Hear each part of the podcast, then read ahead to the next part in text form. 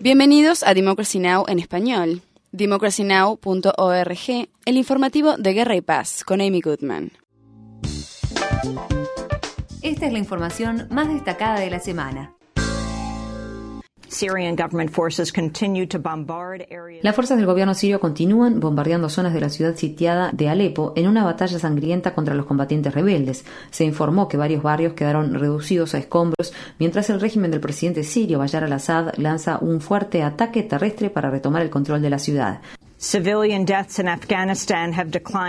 Las muertes de civiles en Afganistán han disminuido por primera vez en cinco años. Alrededor de un tercio de los muertos o heridos entre enero y junio fueron mujeres o niños. La fuerza de ocupación de la OTAN, encabezada por Estados Unidos, y las fuerzas afganas representaron alrededor de un 14% de las muertes. La mayoría de las víctimas de la OTAN murieron en ataques aéreos.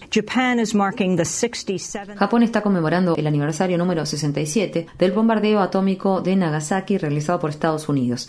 Aproximadamente 70.000 personas murieron instantáneamente y otras 10.000 fallecieron como consecuencia de las secuelas del ataque del 9 de agosto de 1945 que aplastó la ciudad. El bombardeo tuvo lugar tres días después de que aviones estadounidenses arrojaran la primera bomba atómica en Hiroshima y provocaron la muerte de aproximadamente 140.000 personas. Mientras tanto,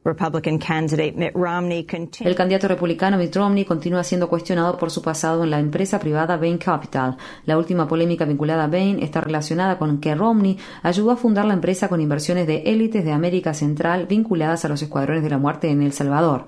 Luego de haber tenido dificultades en un principio para encontrar inversores, Romney viajó a Miami en 1983 para lograr compromisos de inversión de 9 millones de dólares, un 40% del capital inicial de Bain. Algunos inversores tenían fuertes vínculos con los escuadrones de la muerte que fueron responsables de la gran mayoría de las miles de muertes en El Salvador en la década de 1980. Entre los inversores está la familia Salaverría, a quien el ex embajador de Estados Unidos en El Salvador, Robert White, acusó de financiar directamente a grupos paramilitares salvadoreños.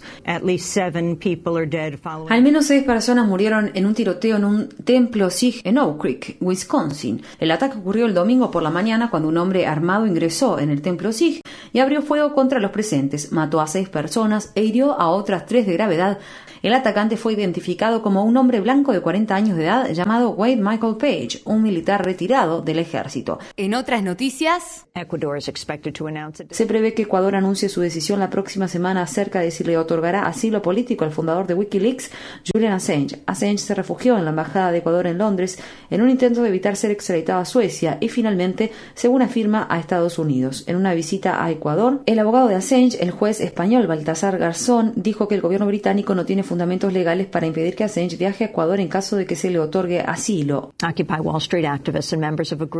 Activistas de Occupy Wall Street y miembros de un grupo denominado Dos Países, Una Voz protagonizaron una acción directa para respaldar el movimiento mexicano Yo Soy 132 y condenar al magnate de esa nacionalidad, Carlos Slim. Juan José Gutiérrez estaba entre los manifestantes que instaban a los activistas estadounidenses a unirse al movimiento en contra de Slim. Gutiérrez declaró. Lo que queremos es pedirle al pueblo estadounidense que se una a nuestros esfuerzos para detener las prácticas depredadoras y monopolistas de Carlos Slim, que están causando gran sufrimiento y subdesarrollo en México y en el resto de América Latina. La protesta dio inicio a una semana de movilizaciones contra Carlos Slim, el hombre más rico del mundo, que es blanco de críticas por su participación en la disputada elección presidencial del candidato del PRI, Enrique Peña Nieto. Los manifestantes de Occupy Wall Street están focalizando sus protestas en empresas de Nueva York, en las que el multimillonario tiene intereses, como Saks Fifth Avenue y el New York Times.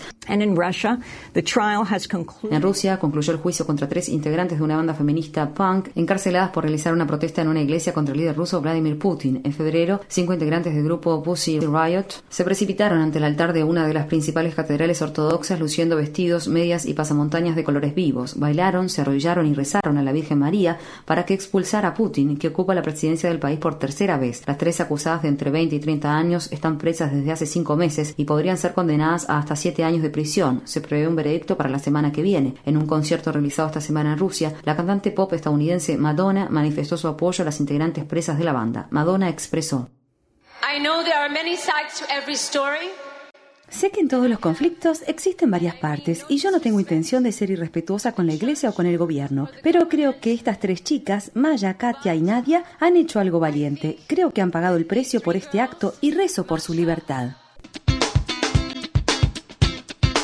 Para mayor información, visita nuestro sitio web www.democracynow.org barra es. Infórmate bien.